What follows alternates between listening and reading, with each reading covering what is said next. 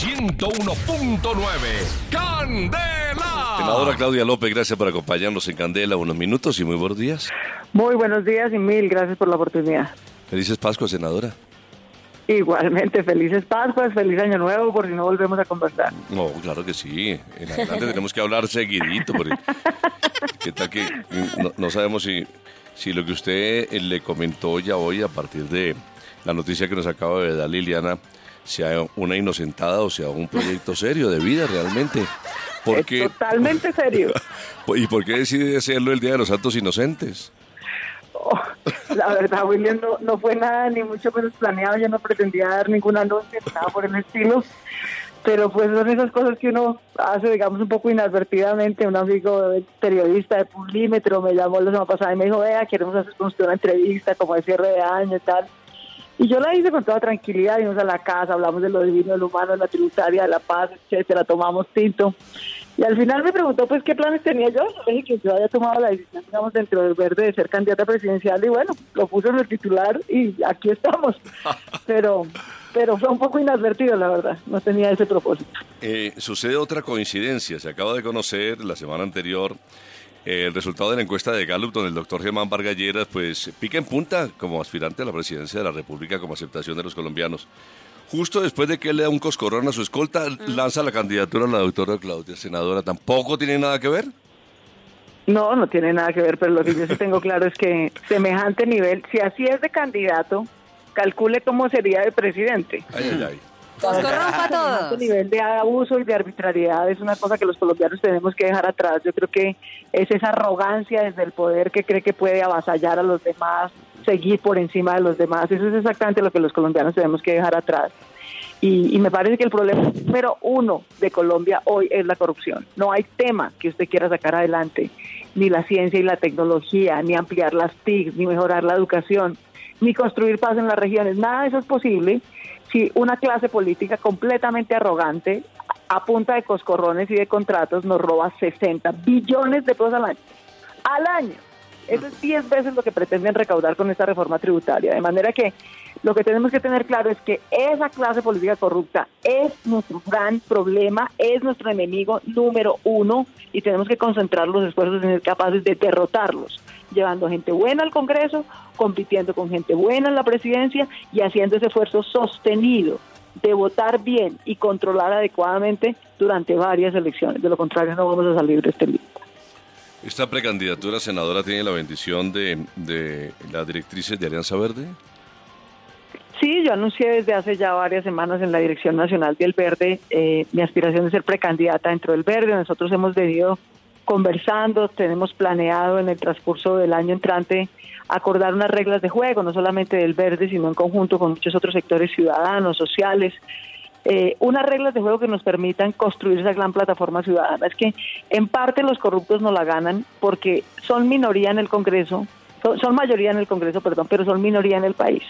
Y las mayorías del país, que son el 80% de los ciudadanos que ni están en el verde, ni tienen ningún plan de estar en un partido, no están conectados con la gente que podría, digamos, representarlos de una mejor manera. Reconstruir ese puente entre los nuevos liderazgos y la ciudadanía que está desesperada con la corrupción es la clave para organizar algo que tenga eficacia electoral para derrotar la corrupción y esa es la tarea que dentro del Verde nos hemos propuesto hacer el año entrante. ¿Algún otro candidato alcanza a advertir en Alianza Verde de pronto?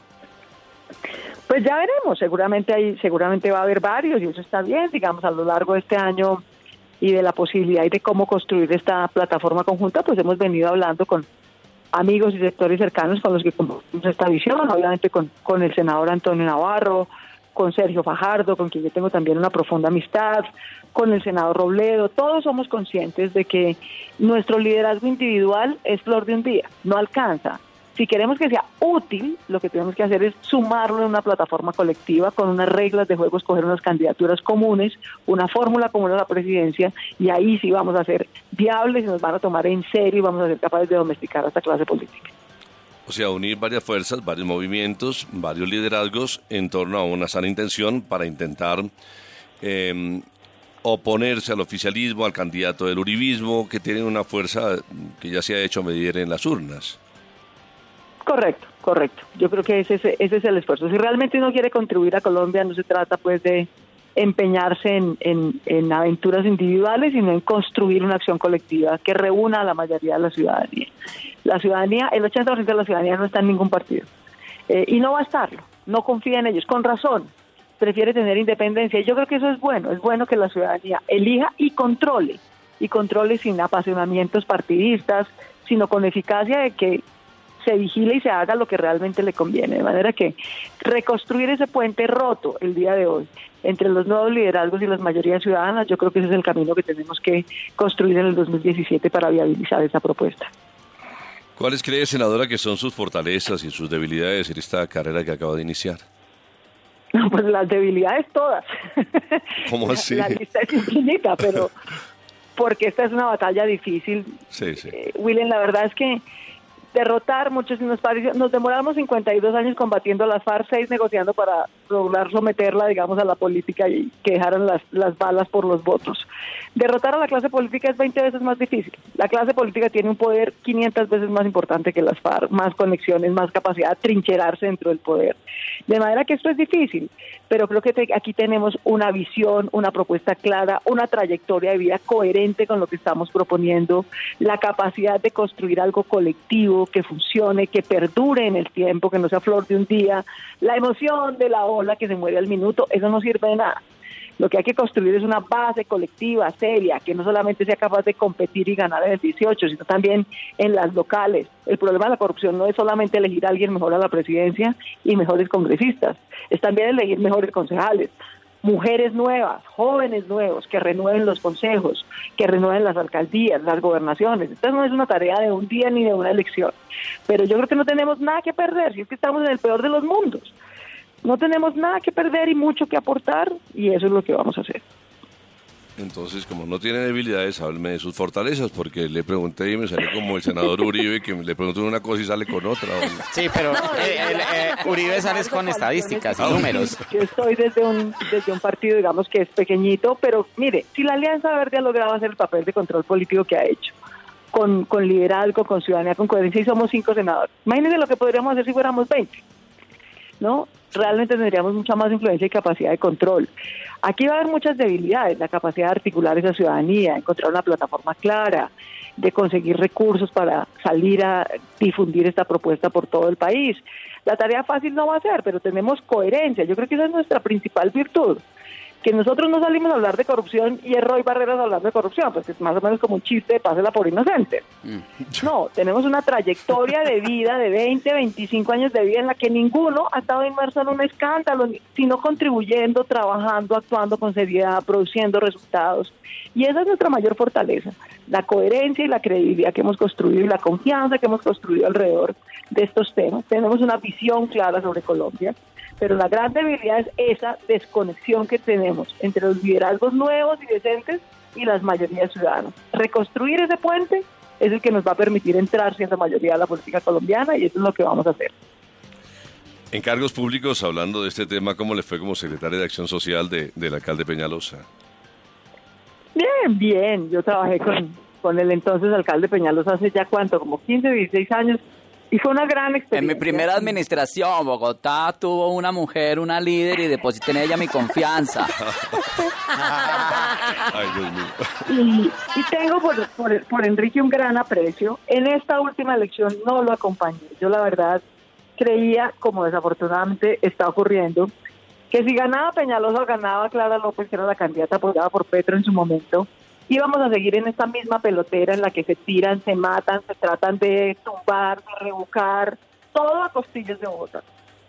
Eh, y desafortunadamente es el ambiente que sigue, digamos, y es, la arrogancia del uno, la sordera de los otros.